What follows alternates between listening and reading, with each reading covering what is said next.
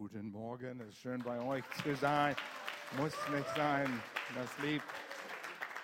Danke für den warmen Empfang. Ähm, Gloria und ich, wir haben Gemeinde der offenen Tür angefangen, vor vielen Jahren die Grundsteine gelegt und jetzt sind wir hier, ja, wo es jetzt ist. Und in Lörrach haben wir über den Jahren eine nach dem anderen kennengelernt und wir kennen die Leute gut, aber in Campus Freiburg, wir kennen euch nicht alle so gut und ihr kennt uns noch nicht alle so gut. So, ich wollte, dass Gloria kurz kommt und euch noch begrüßt. Sie hat was auf dem Herzen für euch. Ihr dürft ruhig für sie klatschen. Dankeschön. Guten Morgen. Schön euch. Ihr kennt mich alle, oder? Und ihr kennt auch, wie ich bin, oder? Ehrlich. Nein, es freut mich. Weißt du, was mich heute Morgen auch so gefreut hat? Zu sehen, all die Kinder. Als, als wir das hier äh, übernommen haben, wir mal so, war fast keine Kinder hier. Und jetzt sind eine ganze Schar von Kindern. Und das freut mich zu sehen, dass wir so viele, und ich nenne es einfach junge Leute. Also wenn du unter 50 bist, dann bist du für uns ein junger Leute, ein junger Mensch, äh, wenn du unter 50 bist. Und äh, äh, nimm das an von, von einer alten Frau, die 73 ist. Nein, ähm, und deshalb äh, äh, wollte ich auch euch etwas mitteilen von, von meinem Leben. Einfach äh, ganz kurz ein Bibelvers, was mir durch mein Leben geholfen hat. Äh, ich habe das schon mal einen anderen Vers benutzt, das ist eigentlich mein Lieblingsvers. Und das ist Philippe 4, Vers 13. Und das ist, ich vermag alles alles. Alles. Habt ihr das gehört? Jesus sagt, wir können sagen, ich vermag alles durch Christus, der mich stark macht. Nur er kann mich stark machen. Aber es heißt alles. Und das Vers, was ich heute sagen möchte, ist, äh, vielleicht, vielleicht soll, bevor ich das, äh, den Vers gebe, was machst du denn da? Ach so, er muss noch was holen. Wir sind schon, nächstes Jahr sind wir 50 Jahre verheiratet. Goldene Hochzeit. Er kennt mich schon, aber wir, wir lieben uns. Also, er muss mich lieben. Es ist, hat keine andere Wahl. Aber ähm, weißt du, wir, wir, wir leben in Zeiten, äh, wo, wir, wo es eigentlich gefährlich ist. Wir leben in unsichere Zeiten. Wir wissen nicht, was auf uns zukommt in den nächsten zehn Jahren, fünf Jahren. Das kann alles so schnell gehen. Und jeder von uns hat auch Dinge im Leben, die nicht immer einfach sind.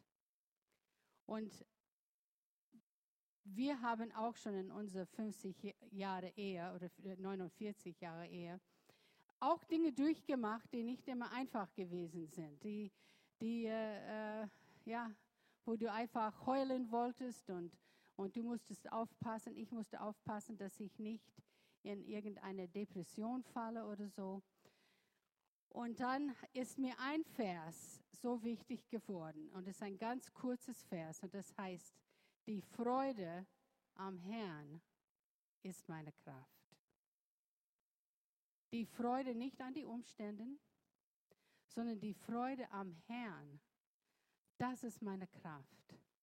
Egal wie es manchmal aussieht. Und egal wie es ist, wenn du morgens aufwachst und du weißt, der Tag liegt vor dir. Und du denkst, was wird heute passieren? Wie wird es heute gehen?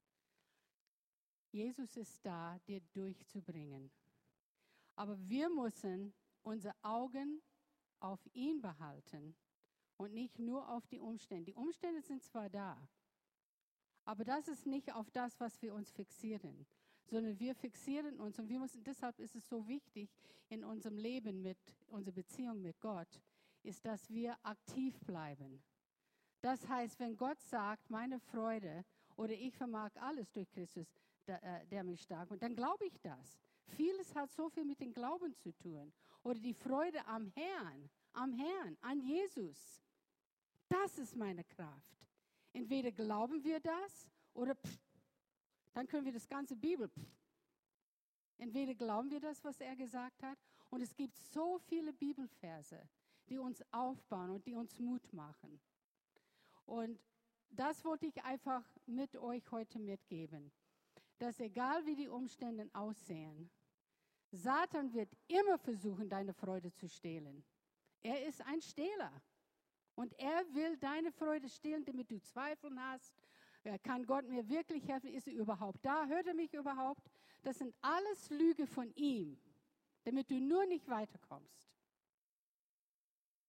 Aber Gottes, Gott sagt in seinem Wort, dass er immer bei uns und er bringt uns durch alles, egal was es ist. Und Andy, ich habe ein Wort für dich. Nicht jeder kennt Andy und Rachel. Die sind bei uns in der Gemeinde in Lörrach. Seine Frau Rachel ist im Lobpreisteam und er leitet schon viele Jahre treu, jeden Sonntag unser Crunch Time. Und das sind Kinder, die von 11 bis 14 sind. Und die sind noch jung. Und das alles, aber seine Frau liegt hier in Freiburg schon über einen Monat oder einen Monat lang im Krankenhaus. Und Andy, Gott sagt, guck nicht zurück. Schau nicht zurück, sondern schau nur nach vorne.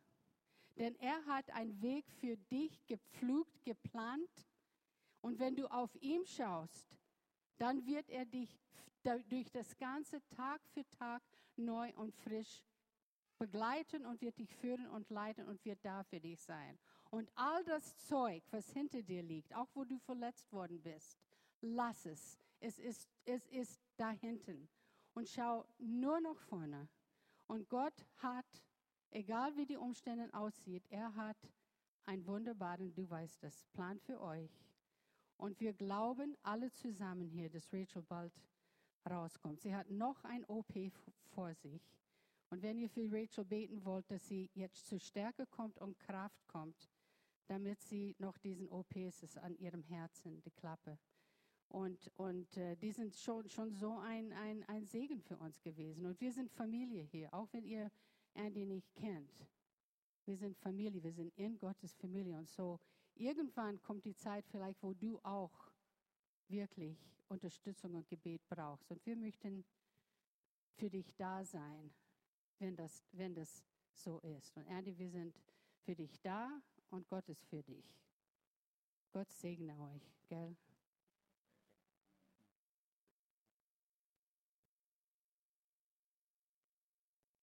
Thank you. Schön dich zu sehen, Andy tapfere Kämpfer. Good Days. Haben wir Good Days auf dem Leinwand? Wir erwarten Good Days, oder? Das ist meine Uhr hier bleibt. Ich weiß, wann ich aufhören soll. Ja, okay. Good Days sind vor uns. Für dich und für mich, für uns alle. Und ich will darüber einiges sagen. Warum bin ich hier? Ich, du denkst vielleicht, erlebst nicht all diese Good Days, den du gern erleben möchtest, obwohl wir alle eine Sehnsucht haben nach ein sinnvolles Leben, ein Leben voller Bedeutung. Mein Leben muss sich lohnen. Warum bin ich überhaupt hier? Das sind Fragen, die wir uns stellen. Und ich will ein paar Antworten hier auch geben. Vielleicht aus deiner Vergangenheit hast du von Eltern, von Lehrern, von Bekannten, von Mitarbeitern, Chefs gesagt, ah, du wirst nichts tauchen. Du wirst nichts Gescheites auf die Welt bringen. Bleib bescheiden, denk nicht zu hoch an dich selbst. Aber was hat Gott vor für dich? Was ist sein Plan für dich? Und wie passt das hinein? Was ist mit dieser Good Days? Du fühlst dich eingesperrt in einem Käfig und du wirst nie zu etwas tauchen. Aber was hat Gott gesagt über warum bin ich hier und welche Good Days gehören mir und wie kann ich an diese guten Tage auch kommen? Ich will zurückgehen, ein bisschen wiederholen über diese Predigtserie Good Days. Wir, haben, wir sind heute in der dritten. Und Gott hat uns vier Versprechen gegeben, was er für uns tun will, für dich tun will. Und wir folgen dieses hier. Und die Versprechen gehören dir. Ich will noch was dazu sagen, aber halt mich zurück hier. Ähm, diese Versprechen sind Versprechen für Good Days. Ihr kennt vielleicht, ihr sollt es kennen, Johannes 10, Vers 10, oder? Ein Dieb will rauben, morden und zerstören. Symbolisch, der Dieb, wir wissen, es ist Satan. Es ist nicht nur eine Legende. Er will stehlen. Er will, dass du keine Good Days hast. Jesus sagt als guter Hirte, ich aber bin gekommen, um ihnen das Leben in ganzer Fülle zu schenken. So soll unser Leben aussehen. Mit Herausforderung, mit Kämpfen, wenn deine Frau im Krankenhaus liegt, ein Monat lang. Es ist nicht angenehm, aber der Sieg gehört uns. Und Jesus ist gekommen, damit wir Sieg über all diese Dinge haben können. Leben in ganzer Fülle. Wie sagt man auf Deutsch? Schreib das hinter den Ohren. Da siehst du es nicht. Schreib es am Stirn, dass wenigstens im Spiegel siehst du es, ja? Oder irgendwo, schreib es am Spiegel, damit, wenn du immer da reinguckst morgens, dass du das siehst. Ein Leben in Fülle, volle Genüge soll es sein. Das sind Good Days. Und das ist Gottes Plan für uns. Das ist eine Verheißung, was er uns gegeben hat. Und diese vier Verheißungen fangen mit Errettung an. Wir haben gerade Ostern gehabt. Jesu Tod und Auferstehung. Und wir sind durch Jesu Tod wo er den Preis bezahlt hat für meine Sünde und deine Sünde, errettet von der Macht der Sünde. Sünde hat keine Macht über uns. Die Gegenwart von der Sünde ist immer noch überall um uns herum. Und Pastor Will hat darüber gesprochen an den ersten von diesen Predigten.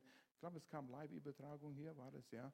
Er sprach davon, dass wir eine Namensänderung bekommen haben von Versager, was manche glauben, wir sind Versager, weil du nicht an dich selbst glaubst, zu vergeben worden. Also ein Vergebener könnte man sagen, ja. Nicht vergeben an jemand anderes zu heiraten oder nicht das meine, meine ich. Aber meine Sünden sind mir vergeben. Und wissen wir, was das bedeutet? Das müssen wir lernen und glauben und darauf feststehen. Zweite Verheißung war, dass wir in Freiheit leben können. Ja, wir sind gerettet von der Macht der Sünde. Sünde hat keine Macht über uns, aber wir kommen aus dem Schlamm, den Dreck, in dem wir vorher lebten. Und jetzt sagt Gott, es ist Zeit, dass wir die Dinge aufräumen, die noch übrig bleiben von deinen falschen Denken, falschen Gewohnheiten, Angewohnheiten. Diese Dinge, die dich zurückhalten. Pastor Alex hat gut gepredigt über das. Das kam auch Live-Übertragung hierhin. Ja? Habt ihr ihn gesehen? Letztes, letzte Woche, er war bei uns. Und, äh, aber ihr dürftet ihn äh, auch sehen. Aber frei von Verletzungen aus der Vergangenheit, Dinge, die dich zurückziehen. Und was Gloria gesagt hat, nie Freude hast wegen Altlasten. Und Gott sagt, ich will euch freisetzen. Und wir haben zum Beispiel Connect-Gruppen, Freileben, Connect-Gruppen, die spezifisch auf das gerichtet sind, dass wir lernen, diese Verheißung, Gott will uns freisetzen. Und die dritte Verheißung, Wiederherstellung oder Erlösung ist das Wort. Wiederherstellung, oh, wir haben das tolle Lied gesungen. Sarah, wo bist du? Vergesst das Lied. Heute haben wir eins über aus den Aschen, diese zerbrochene Teile wieder. Bitte? herrliche Ruine, was Gott zusammenbringt wieder. Er stellt wieder her. Und das ist die Bedeutung von dieses Wort Erlösung, Restore, Rest, Restoration. Das sind komische Worte manchmal, die wir lesen in, in der Bibel. Erlösung, Versöhnung, Rechtfertigung. Das ist eine andere Sprache für dich. Und das ist nicht nur eine christliche Sprache. Ich will nicht, dass wir uns verfangen in eine neue äh, Wortschatz. Aber jedes Wort, Erlösung, Versöhnung, Rechtfertigung, äh, Errettung, hat Bedeutung. Es ist wie ein Diamant von einer anderen Facette von alles, was Gott für uns getan hat, wegen dieser vier Verheißungen. Denkt nicht, ja, das sind nur komplizierte religiöse Worte. Lerne sie kennen. Gott hat sie uns gegeben. Und wir müssen auf Worte aufpassen, dass wir die richtigen Worte, die richtige Lehre erkennen. Heute haben wir ein Lied gesungen. Und verzeih mir, wenn ich das ein bisschen auseinanderpixen hier, aber da bin ich empfindlich, weil durch Lieder lernen wir Wahrheiten. Und ich will, dass wir die richtigen Wahrheiten auch lernen. Und das eine Lied haben wir gesungen, Gott sei bei mir, wohin ich gehe. Ich verstehe, was das bedeutet. Wir wollen immer mit Gottes Gegenwart gehen. Aber als ich das gesungen habe, da ging in mir. Müssen wir dafür beten und bitten? Und manchmal sind wir in einer Situation, wo wir nicht das Gefühl haben, dass Gott ist bei uns. Hast du es mal gehabt? Ja, ich kenne das Gefühl.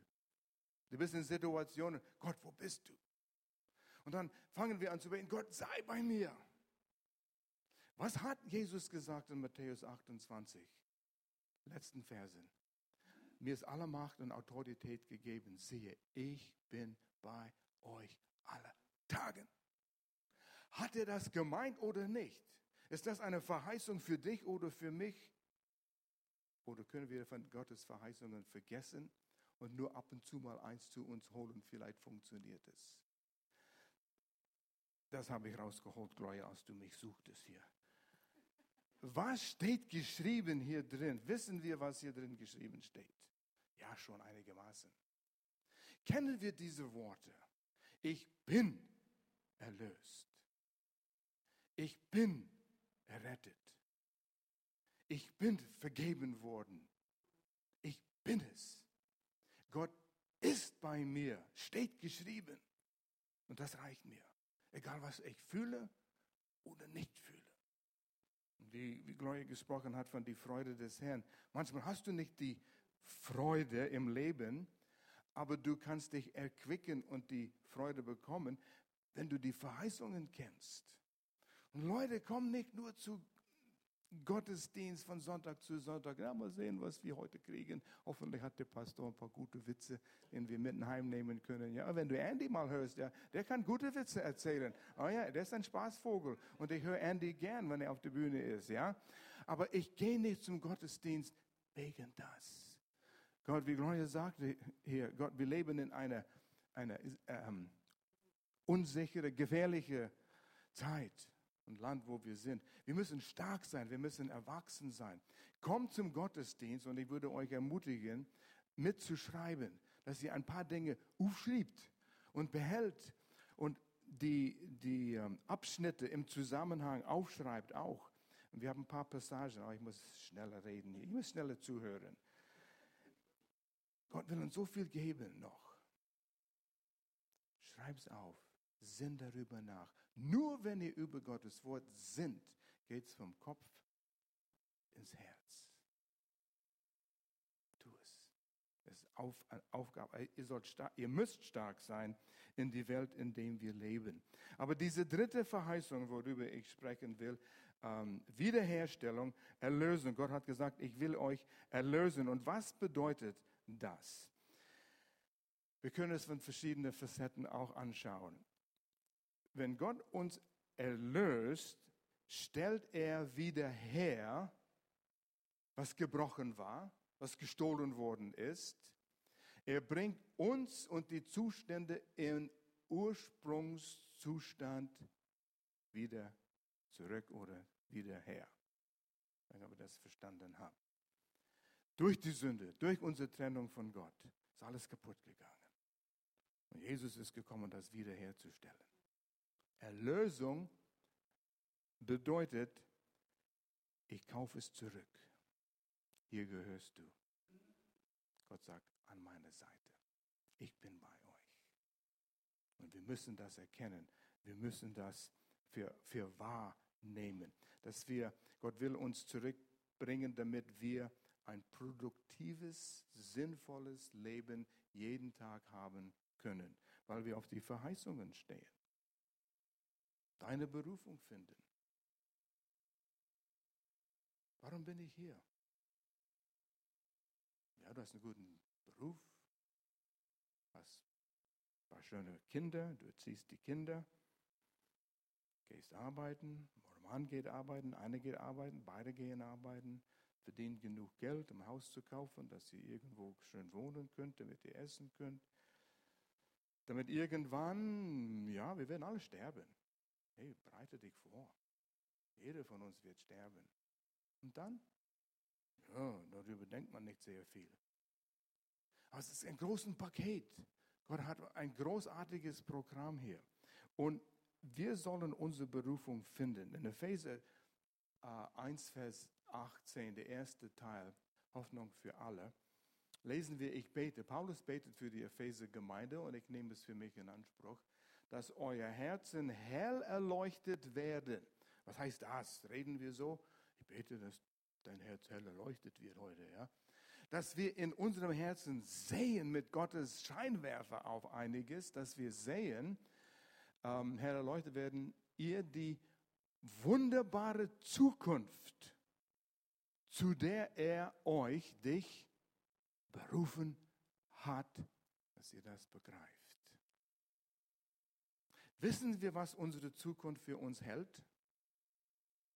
Ja, ich bin kein Hellseher. Aber Gott hat einiges gesagt über unsere Hoffnung. Diesen Vers spricht in erster Linie über die Hoffnung in der Ewigkeit. Wir können ganz genau wissen. Aber unterwegs dafür, die Ewigkeit hat für mich schon begonnen. Und für dich auch, wenn du Jesus aufgenommen hast. Wir hören nicht auf. Wenn du stirbst, ist nur deine äußerliche Hülle. Das geht in die Erde, das brauchen wir nicht mehr, aber du gehst weiter. Und so diese Berufung, die wir haben, haben wir jetzt schon und wir nehmen es in Anspruch. Good Days gehören uns jetzt. Und diese Berufung, Paulus betet, dass wir unsere Berufung erkennen. Wir sind gerufen, berufen. Wandeln wir in dem? Oder wandeln wir in unserer eigenen Vorstellung, was Good Days sind? Ja, schönes Haus, schönes Auto, äh, schön Urlaub nehmen. Oh, in Deutschland, die nehmen Urlaub überall in der ganzen Welt. Wir wollten mal nach Italien gehen, wo es keine Deutsche gab. Einmal, mal sehen, wie es ist. Und da war ein deutsches Auto da, ja. Aus Lörrach sogar. Hei, hei, hei, hei. Aber das ist nicht der Inhalt vom Leben. Was ist meine Berufung? Was ist Gottes Berufung und die Hoffnung, die wir haben? Und so stellen wir uns diese Frage dann, wenn wir an diese Verheißung denken. Wir sind erlöst, wir sind berufen, Gott will was wiederherstellen. Erlöst von was? Lesen wir weiter in Epheserbrief Kapitel 2. Und ich liebe Epheserbrief. In den letzten paar Monaten komme ich immer wieder zurück und ich verbringe etwas Zeit, manchmal über drei Verse und sinn darüber nach und da kommt so viel Gold daraus. Ich ermutige euch, schreibt die Verse hier auf und dann sinn darüber nach irgendwo. Schalt einmal den Fernseher aus von deinem Lieblingsprogramm und sinn mal über einen Abschnitt und du wirst erstaunt sein, was für Gold dann daraus kommt. Epheser 2, die ersten drei Verse, wieder aus der Hoffnung für alle Übersetzung. Wir könnten die ganze Zeit über diesen Abschnitt verbringen, aber ich habe noch ein paar. Aber wie sah euer Leben früher aus? Und für einige von euch wird es eine Beschreibung von euer Leben vorher, äh, bevor ihr Jesus aufgenommen habt, wie es aussah. Ihr wart Gott ungehorsam und wolltet von ihm nichts wissen. In seinen Augen Gottes Augen wart ihr tot. War keine Beziehung da. Keine lebendige Beziehung. Ihr habt gelebt, wie es in dieser Welt üblich ist. Und wart dem Satan verfallen. Satan herrscht in unserer Welt jetzt. Er ist der Fürst dieser Welt. Er kontrolliert diese Welt. Deshalb gibt es so viel Mist in unserer, so viel Elend, Menschenhandeln, Uh, und es geht heute so rapid vorwärts. Sexuell ähm, Sklaverei. Ähm, all diese Dinge. Woher kommen die? Satan herrscht in unserer Welt. Und wir folgen ihm, ohne zu wissen. Satan verfallen, der seine Macht ausübt zwischen Himmel und Erde. Sein böser Geist beherrscht auch heute noch das Leben aller Menschen, die Gott nicht gehorchen. Zu ihnen haben wir früher auch gehört. Er war unser Vater. Was? Ja, entweder ist Gott dein Vater oder Satan dein Vater. Wir folgen entweder Gott oder Satan. Du bist nicht der, bist nicht der äh, böseste Mensch, was es gibt, wenn du Jesus nicht kennst. Aber er führt dich. Solange du nicht an Jesus glaubst, ist Satan zufrieden. Und so ist diese Situation. Zu ihnen haben wir früher auch gehört, damals, als wir eigensüchtig, ja, ich will mein Leben selbst beherrschen, eigensüchtig unser Leben selbst bestimmen wollte. Und wir leben in die Zeiten, wo unsere Gesellschaft sagt, alles für mich, ich will bestimmen. Das ist unsere Zeit. Ich will meine eigene Wahrheit entwickeln. Gott, naja, mal sehen, ob er in meinen Plan hineinpasst. Das ist unsere Gesellschaft. Wir haben den Leidenschaften und Verlockungen unserer alten Natur nachgegeben und wie alle anderen Menschen waren wir dem Zorn Gottes ausgeliefert. Ja, Gott ist zornig gegen Sünde, nicht gegen die Menschen. Aber wenn wir nichts was tun, dann sind wir sein Zorn ausgeliefert. So, von dem sind wir erlöst worden. Von ein Ziehen nach unserer eigenen Gelüste und Verlockungen. Wir sind in einer Gefangenschaft. Wir kommen nicht raus. Dann lesen wir weiter. Vers 4. Aber Gott. Oh, ich liebe diese zwei Worte. Aber Gott. Aber gibt uns eine 180 Grad Wende. Aber Gott. Aber, aber. Nicht das, aber das. Aber Gott. Das war die Situation vorher in den ersten paar Verse. Und dann lesen wir Verse 4 bis 7. Aber Gottes Barmherzigkeit. Andere Übersetzungen haben es ganz klar so, wie es im Urtext ist. Aber Gott. Oh, wenn du die Macht dieser Worte begreifst, das gibt dir Freude im Herrn. Das gibt dir die Freude im Herrn. Aber Gottes Barmherzigkeit ist groß. Darüber könnte man lang denken. Die herrliche Ruine, was Gott aus das macht. Barmherzigkeit. Nicht dein Verdienst, äh, nicht dein Recht. Wegen unserer Sünden waren wir in Gottes Augen tot, die ersten Verse. Doch er hat uns so sehr geliebt. Dich. Du denkst, du bist nicht viel wert. Er liebt dich, so wie du bist. Mit all deinen Macken, Popel und alles, was du hast. Dass er uns mit Christus neues Leben schenkte. Denkt immer daran. Nicht nur ab und zu, denkt immer daran. Diese Rettung verdankt ihr allein der Gnade Gottes. Er hat uns mit Christus vom Tod auferweckt. Und durch die Verbindung mit Christus haben wir schon jetzt unseren Platz in der himmlischen Welt erhalten. Und wenn wir die Zeit hätten, würden wir sehen, wie es hier in anderen Übersetzungen steht, wir sind dort hingesetzt neben Jesus Christus in den himmlischen Bereiche und Jesus sitzt neben seinem Vater im Himmel. Und wir sitzen neben ihm. Das hat mit unserer Position zu tun, nicht unsere Wandeln auf Erde, aber wie Gott uns sieht, neben Jesus. In Johannes 17 hat Jesus gebetet für dich und für mich und sagt der Vater, ich bete, dass die Welt erkennt, dass du sie liebst, so wie du mich liebst, Jesus. Glaubst du, dass Gott dich liebt, so wie er Jesus liebt? Ja, ja, das, war, das ist ein Wagnis hier, ja. Steht geschrieben, glaub es. Nimm es in Anspruch. Wir sind in Deutschland ein rechthaberisches Volk hier. Wir wollen auf unsere Rechte bestehen. Könnte man Geschichten erzählen über das, aber dafür haben wir nicht Zeit. Aber hier hast du ein Recht, in Anspruch zu nehmen, dass Gott dich liebt, so wie er Jesus liebt. Das ist mein Recht. Gott sagt, endlich gibt es jemand, der seine Rechte erkennt. Und wir können so weitergehen, weiterleben.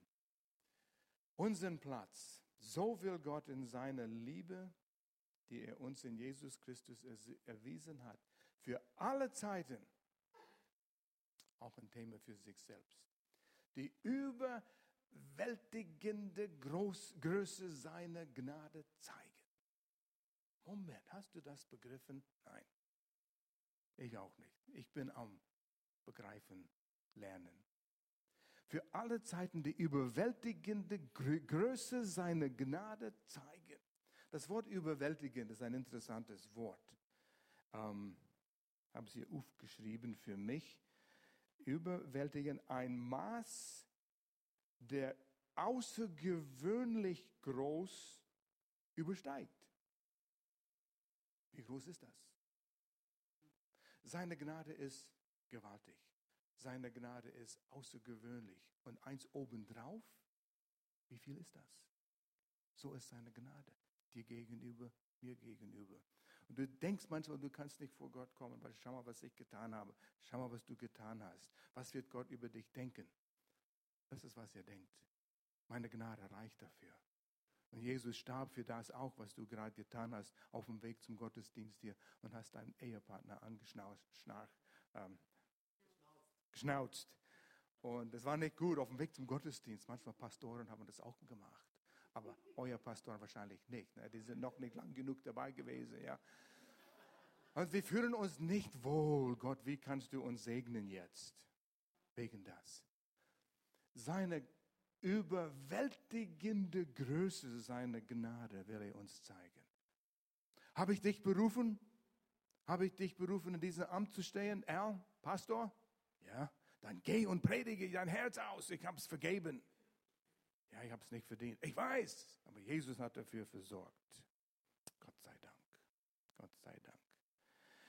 Erlösung, lass uns das ein bisschen näher schauen.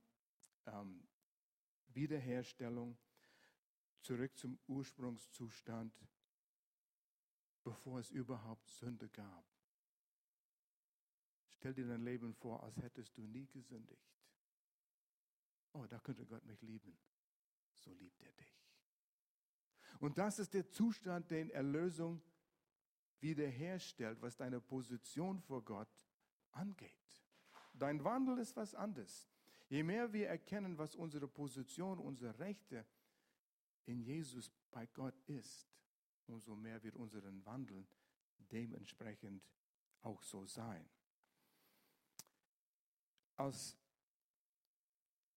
als Paulus diese Worte schrieb über Erlösung, dachte er auch an den Sklavenmarkt. Das war gang und gäbe in der Zeit, Sklaven zu verkaufen. Menschenhandel, ja, die haben es getan. Aber das Wort Erlösung ist, wenn ein wohltuender Mensch einen Sklaven erlöst aus dem Sklavenmarkt. Er kauft und bezahlt einen Preis, um den Sklaven zurückzukaufen. Es gab sogar im Alten Testament oft, wo eine Familie, gottesfürchtige Familie, die Israeliten, die Hebräer, in Schulden gekommen sind und ihre Kinder sind in die Sklaverei gegangen, nicht mit Peitsche und so, aber sie dienten einen anderen Herrn ihr Leben lang oder bis der Jahr der ähm, Freisetzung alle 50 Jahre kam. Die waren in Sklaven, en, en, entsklavt. Aber sie könnten freigekauft werden. Sie könnten erlöst werden. Es gab Wege. Ein Preis musste bezahlt werden zurück zu dem Ursprungszustand. Und dies waren die Gedanken, wo der Apostel Paul darüber gesprochen hat. Wir waren die Sklaven der Sünde. Aber jemand hat einen Preis bezahlt und diesen Preis müsste freiwillig bezahlt werden von der, der erlöst. Das sind ganze Regeln, wie man ein, ein Haus, ein Grundstück erlöst von Schulden, wie man einen Menschen, der in die Sklaverei gekommen ist, erlöst.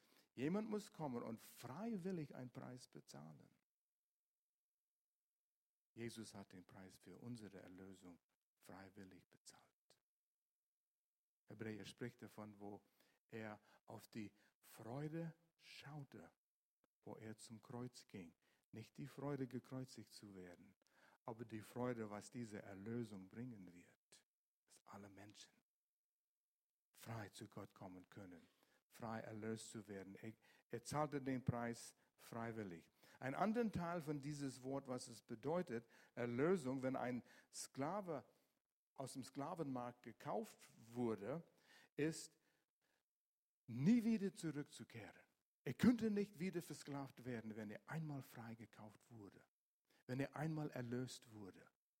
Halleluja! Wenn wir erlöst sind von der Sünde, können wir nie wieder versklavt werden. Satan hat dich Oh, er wird probieren, dich anders äh, in den Kopf und in den Gedanken zu geben, dass du anders denkst. Er wird versuchen, dich zurückzuholen. Und du wirst sündigen. Du wirst auf die Nase fallen. Aber das ändert deine Position gar nichts. Du bist erlöst. Für immer. Kannst nicht zurückgehen. Vergiss das nie. Lerne deine Position und deine Rechte kennen. Okay, erlöst Aus was erlöst? Elend, Hoffnungslosigkeit, keine Zukunft, Macht der Sünde, Satan dein Vater. Für was sind wir erlöst? Für was? Ein Mann kauft einen Sklave. Sklave ist, oh, meine Uhr steht auf dem Kopf. Das macht einen Unterschied. Ja, wir haben noch anderthalb Stunden. Erlöst für was? Wir dürfen,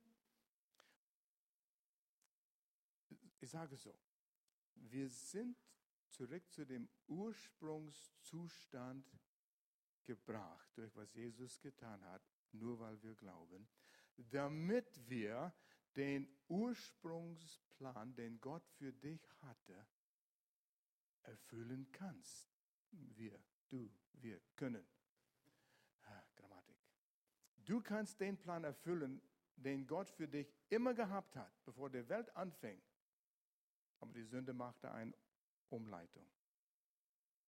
Jetzt durch was Jesus tat, erlöste er dich aus dieser Sünden, aus der Dreck, brachte dich zurück. Jetzt bist du fähig gemacht worden, das zu erfüllen, wozu Gott dich geschaffen hat. Mehr wie nur dein mini winziger Plan, den du ausgedacht hast mit deinem erbsengroßen Gehirn im Vergleich, was Gott hat, und denkst, das ist das Leben. Du gehst einmal rum, genießt es so viel du kannst. Und Gott sagt, oh, ich habe noch viel mehr für dich, wenn du denkst, dein Plan macht Freude. Er hat noch viel, viel Größeres. Nichts gegen das, was du alltäglich tust. Das ist ein Teil vom Plan. Dein Beruf, dein Arbeitsplatz, das gehört alles dazu. Aber wozu bringt es dir? Warum machst du das? Was ist Gottes Plan? Kennen wir Gottes große Bild? Sehen wir sein Plan? Wie riesig das ist und wie du da reinpasst? Macht einen großen Unterschied, wenn du das begreifst. Wir sind nicht nur hier für uns selbst. Wie lange lebst du? Ja, der Mensch lebt so 80, 90, 100 Jahre, wenn es gut geht. Wir haben in der Familie, ja, Iris' Vater lebt noch, ja.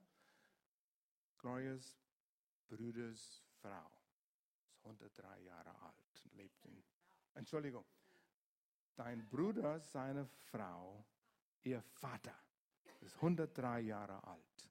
Ja, denken wir, hohen Alter, ja. Nicht viele leben über 100.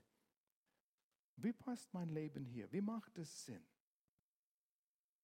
Habe ich überlegt auch, mein Großvater war ein Laienprediger, hat seine Kinder erzogen im christlichen Glauben. Meine Mutter, seine Tochter, hat mit mein Vater hat uns christlich erzogen im Glauben, ging regelmäßig zu Gottesdienst, zweimal am Sonntag, einmal unter der Woche mindestens. Ja, ja, das gibt's. Glorias Großeltern, gottesfürchtige Eltern mit elf Kindern. Und fast alle dienten den Herrn irgendwo in einem Dienst. Gottesfürchtige Menschen. Das sind Pastoren aus dieser Familie gekommen. Und Glorias Vater aus dieser Familie hat ihre, seine Familie mit die Mutter von Gloria christlich erzogen. Wir haben uns gefunden. Unsere Kinder haben wir christlich erzogen. Aus das ist die Gemeinde der offenen Tür entstanden. Nur ein kleinen Puzzleteil von Gottes großen Plan. Mein Großvater hat nie gewusst, was aus sein Nachkommen wird. Es sind Tausende von Menschen, die durch unser Zeugnis in Europa zum Glauben gekommen worden sind. Mein Großvater hat keine Ahnung davon. Aber wenn wir in den Himmel kommen, ich freue mich darauf da siehst du diese Menge von Menschen, die durch ein Mensch zum Glauben gekommen sind. Gott sieht den Plan. Und es fängt jetzt an.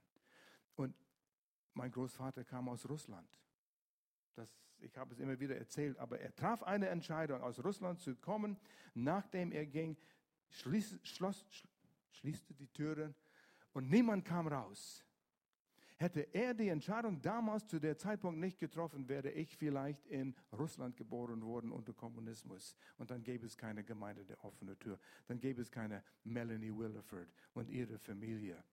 Aber Gott hat einen Plan. Einen großen Plan, großartigen Plan. Mein Großvater hat seinen Platz gefunden. Hast du deinen Platz gefunden? Ähm, und es ist nicht, ah, wie soll ich sagen, es ist nicht nur ein Platz wie ein Puzzle passt nur an einem Platz rein. Gott ist viel größer als das. Wenn du Mist baust und du denkst, du hast es verfehlt, Gott sagt, ja und? Wir organisieren das ein bisschen anders hier. Aber ich kann dich gebrauchen, weil dein Herz richtig ist. Und er will unseren Herz. Das ist eine andere Lehre, aber das geht auch so. Hat Gott eine Frau für einen Mann. Und wenn du diese Frau nicht findest, kriegst du Gottes Zweitbeste. Ich glaube nicht. Das ist eine andere Lehre. Aber falls du darüber stolperst, werf das auch raus, okay? Sieh das große Bild, was Gott sieht, wo er dich fähig gemacht hat, Gottes Plan für dich zu erfüllen. Epheser 2, ich komme aus Epheserbrief nicht raus, Vers 10. Zürcher Übersetzung. Die Schweizer haben was getan, ja? Das ist auch eine gute Übersetzung. Denn seine Gebilde sind wir. Und aus dem Wort Gebilde, aus dem Urtext kommt es, es ist das Wort, was im Englischen Poem, Gedicht ist. Wir sind Gottes Gedicht. Wir sind sein Meisterwerk. Wir sind sein Kunststück. Handarbeit. Einzigartig. Gott hat fünf Tage lang die Welt geschaffen. Am sechsten Tag schuf er der Mensch. Eigentlich, er schuf der Mann zuerst. Und dann war es nicht gut. Nur Mann allein. Da kam der i-Tüpfelchen. Die Frau, ja, ich höre eine Frau, sie lacht. ja, genau, genau. So war es. Ohne die Frau war der Mensch nicht vollkommen. Gott schuf was Gewaltiges. Und so sieht er uns als seine Gebilde. Wir sind geschaffen in Christus Jesus zu einem Leben voller gute Taten, gute Dinge. Dein Leben soll sinnvoll sein, die Gott schon bereitgestellt hat, bevor der Welt anfing. Hat Gott die Welt, die Welt Gott hat vorbereitet, dass du vieles Gutes tust, dass dein Leben sinnvoll ist, dass dein Leben voller Bedeutung ist. Alltägliches. Und das ist, jeder hat eine andere Aufgabe sozusagen. Und es ist, Gott will unseren Herz, damit egal wo wir sind und was wir tun, er kann uns gebrauchen. Ich habe eine Schwägerin, sie hat meinen Bruder geheiratet. Sie gibt Zeugnis über Jesus überall. Ich könnte nicht so kühn sein wie sie. Sie setzt sich in einem Restaurant, sie ging, hat erzählt, ganz allein in einem Restaurant an einem Tag unterwegs, setzt sich hin und der war der Kellner, glaube ich, der, der kam und äh, sie fing an mit ihm zu sprechen und sagt, ja, setzen Sie sich hin, ich will Sie über Jesus erzählen. Und sie würde über Jesus ihm erzählen auch, ja. Und äh, das ist ihr Weg. Was ist dein Weg? Und jeder hat einen anderen Weg. Aber Gott, wenn du mein Herz hast, dann kannst du durch mich als einzigartige Gebilde Gottes gebrauchen. In allem, was du tust. Gottes große Bild ist, dass niemand zum äh, Verdammnis in der Hölle gehen soll. Niemand soll verloren gehen. Er will dich gebrauchen in sein großen Bild hier. Und eines Tages werden wir dieses Bild vollkommen sehen.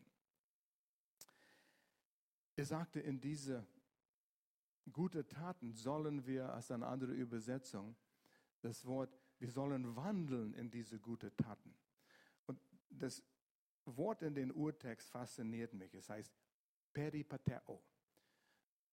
Hört sich das Wort an wie die Fußtapfen von kleinen Kindern? Peripateo.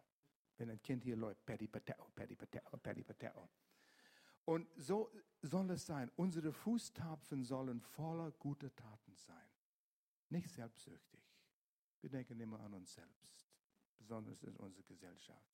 Sondern Gott, wo kannst du mich einsetzen? Wie kannst du mich einsetzen? Gott wird dazu sorgen, dass deine Nöte be befriedigt sind. Hier ist ein Psalm. Oh, ich, ich kam auf diesen Psalm in dieser letzten Woche, das hat mich so begeistert. Psalm 18.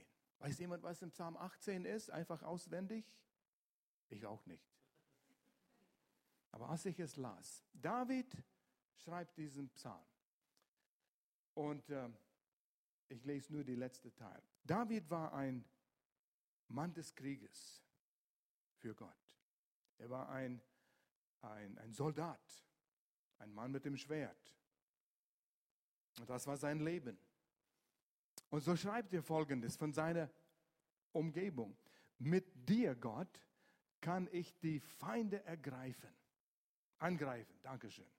Angreifen mit dir, mein Gott, kann ich über Mauern springen. Siehst du diese Soldaten, wie sie den Feind jagen? Und sie springen über Mauern und Hindernisse und äh, gehen gleich in den, äh, begegnen den Feind und der Feind flieht. Vers 31, was für ein Gott. Sein Handel. Du kämpfst nicht mit einem Schwert, hoffentlich. Aber wir sind in einem Kampf. Und vielleicht am Arbeitsplatz bist du in einem Kampf. Mit den Menschen, mit denen du zu tun hast, oder dein Chef, oder wer weiß. Vielleicht sind es finanzielle Kämpfe, gesundheitliche Kämpfe. Wir, wir stehen in einer unvollkommenen Welt und wir sind in einem Kampf. Vers 31. Was für ein Gott. Sein Handeln ist vollkommen. Glaubst du das? Im Kopf schon, aber wenn es schief geht, bei dir irgendwas schief geht, glauben wir es dann? Warum kommt der Infekt wieder und wieder? Da fragen wir uns, da stellen wir uns diese Frage. Und was er sagt, ist durch und durch wahr. Gottes Wort. Da ist die Wahrheit. Wenn das wirklich durch und durch wahr ist, bin ich bereit, mein Leben sozusagen aufs Spiel zu setzen aufgrund, was Gott in seinem Wort sagt? Wenn ich die Wahrheit lese, dann werde ich es tun, so wie es steht in Gottes Wort. Er beschützt alle, die zu ihm flüchten. Boah, denk darüber nach. Der Herr ist Gott niemand sonst. Wer außer ihm ist so stark und unerschütterlich wie ein Fels. Das ist Sicherheit. Wo haben wir sonst Sicherheit in unserer Welt? Gott allein gibt mir Kraft zum Kämpfen oder meinen Beruf auszuüben, meine Aufgaben zu erfüllen und ebnet mir meinen Weg. Ich hörte ein Geräusch in meinem Auto vor einer Weile, habe es zum Meister gebracht und er sagt, sie fahren einen Totalschaden. Getriebe muss ausgewechselt werden.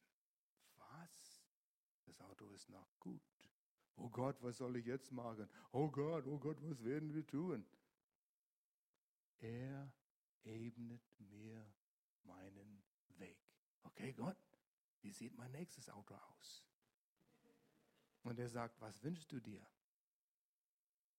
Hm, können wir reden? Vers 34. Er beflügelt meine Schritte, lässt mich laufen und springen wie ein Hirsch. Ist das nicht schön? Wir sehen es nicht oft, die Hirsche verstecken sich. Aber wenn du mal gesehen hast, wie ein Hirsch läuft, springt, leichtgängig, ist wunderschön. Selbst auf steilen Felsen gibt er mir festen Halt. Er lehrt mich, die Waffen zu gebrauchen. Ich hoffe, ihr schreibt diesen, diese Stelle auf und nimmt es mit nach Hause und sinnt darüber nach. Er lehrt mir, die Waffen zu gebrauchen. Mein Handwerkzeug. Was ist es? Was hast du gelernt? Wie kannst du es für ihn gebrauchen? Und zeigt mir, wie ich auch den stärksten Bogen spannen kann. Es steht auch in den Psalmen oder Sprüche, er macht mich weiser als meine Lehrer. Gibt uns Weisheit. Nimm es in Anspruch, du Dummkopf. hat nicht nur mit Erkenntnis zu tun, hat mit Weisheit zu tun. Vers 36, Herr, deine Hilfe war für mich wie ein schützendes Schild. Deine starke Hand ein sicherer Stütz. Und jetzt pass mal auf. Du beugst dich zu mir herab und machst mich groß. Siehst du das Bild? Gott beugt sich zu David und er macht ihn stark, macht ihn groß. Er macht es. Wir müssen uns selbst nicht groß machen. Wir müssen unsere Aufgabe tun. Wir müssen unseren Teil tun, das schon. Aber Augen fixiert auf Gott. Siehst du, wie David verliebt ist in Gott? Total verlassen auf Gott. Das ist die Einstellung, mit der wir jeden Tag begegnen sollen.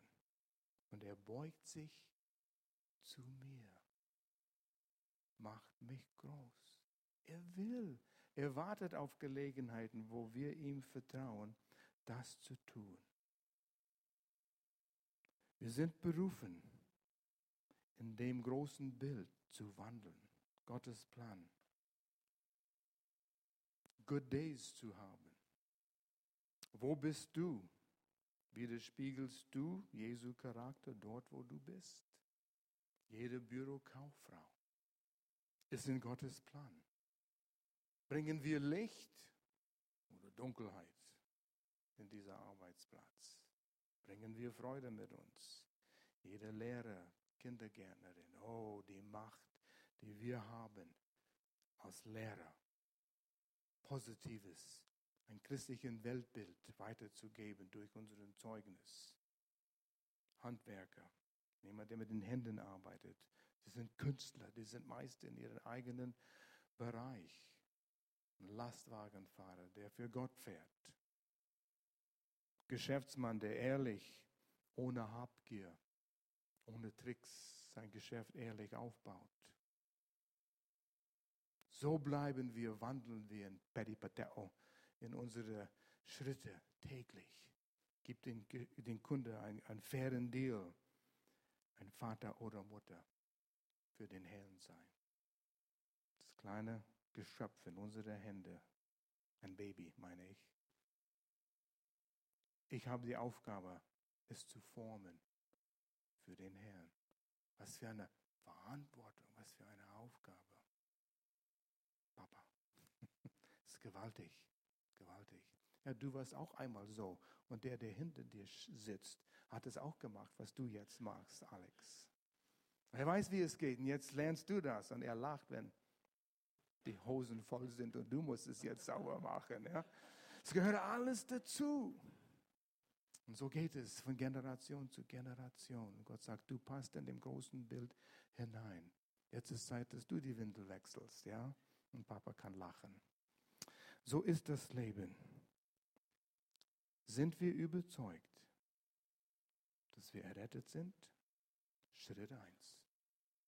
Wenn nicht, heute ist die Gelegenheit, die Entscheidung zu treffen. Wenn du nicht weißt, es werden Leute hier sein, anschließend für dich zu beten.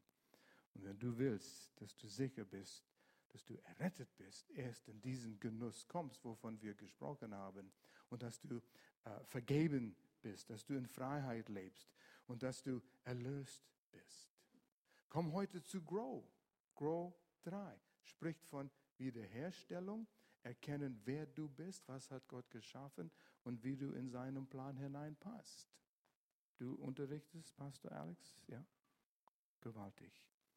Es ist ein Prozess. Ich beobachte in der Gemeinde junge Menschen, die kommen zu uns und machen ein Praktikum für ein Jahr oder FSJler oder ein kürzeren Praktikum.